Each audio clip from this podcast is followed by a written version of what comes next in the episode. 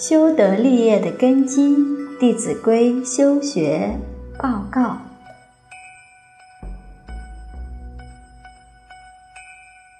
石门开启第六，藏教所设。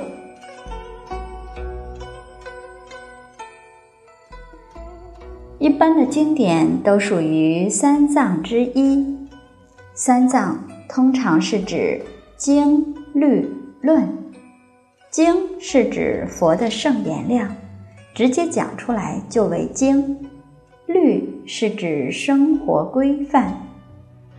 佛家就是佛陀所制定的戒律，都是佛弟子所应该遵守的行为规范。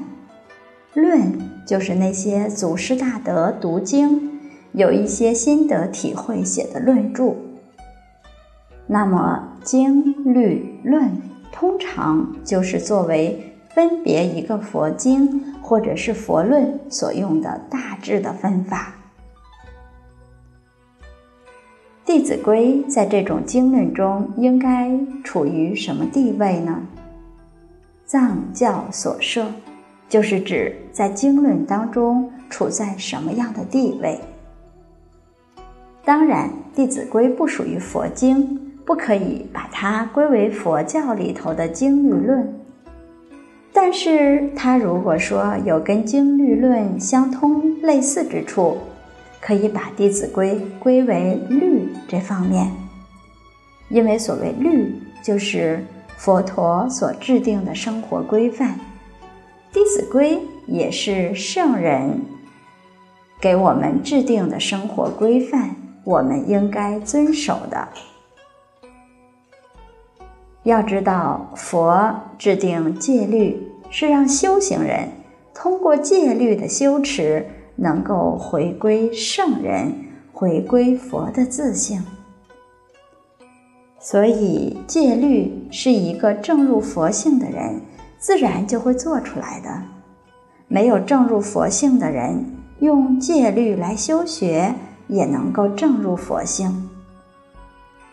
同理可知，《弟子规》也是这样，《弟子规》圣人训，圣人的训导是圣人他的生活规范，所以通过修持《弟子规》，也有一天能成为圣人。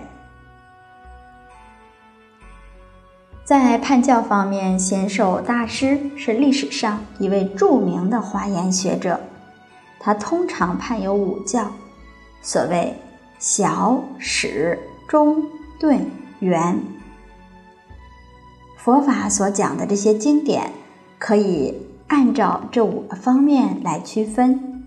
小是小乘的这些经典，最后是圆教，像华严、法华是属于圆教，圆就是一生圆成佛道了。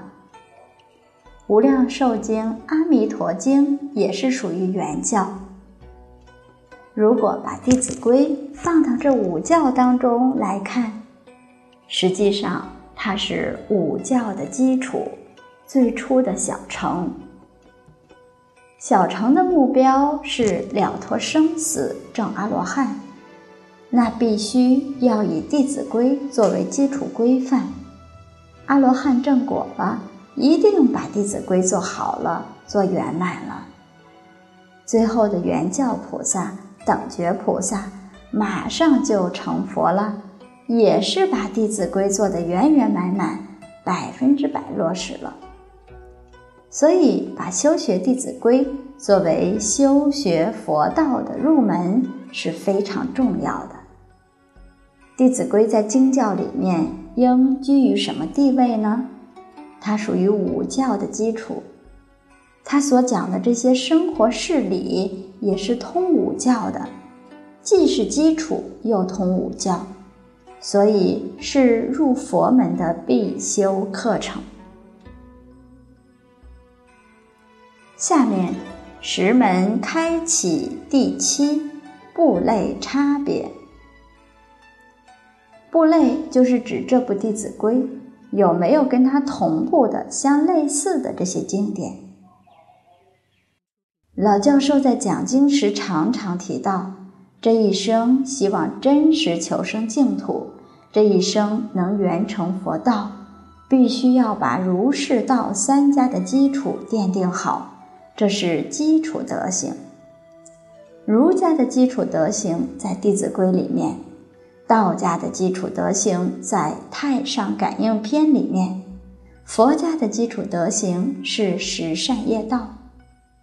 如果说儒释道三家里面找出相似同类的，那么《太上感应篇》和《十善业道经》跟《弟子规》属于同类的，都是讲我们的基础德行。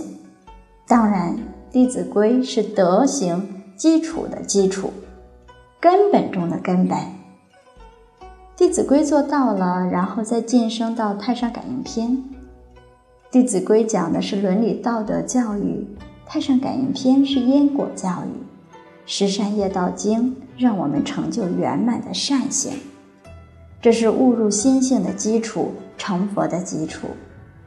所以，同类的教材我们都要认真学习。在儒家的经典里面，跟《弟子规》可以说是同步类的，还可以看陈洪谋先生的著作。这是清朝一名官员，他编了一部《五种仪规》，有五部分。第一部讲的是养正仪规，第二部是训俗仪规，第三是教女仪规，第四、第五是讲做官的人如何来修持自己。第一部养正仪规就是《弟子规》的详细解释。其中有一本《诸子同盟须知》，诸子论定成董学则，还有珍稀山的教子斋规，陈本溪的小学诗礼，方正学的幼仪杂针，这些都是非常好的同盟养正的教材。同盟养正不仅是教小孩。更重要的是，我们现在的大人都没有做到，现在都要补习，这些都属于部类差别。好，今天的课程就分享到这里，谢谢大家。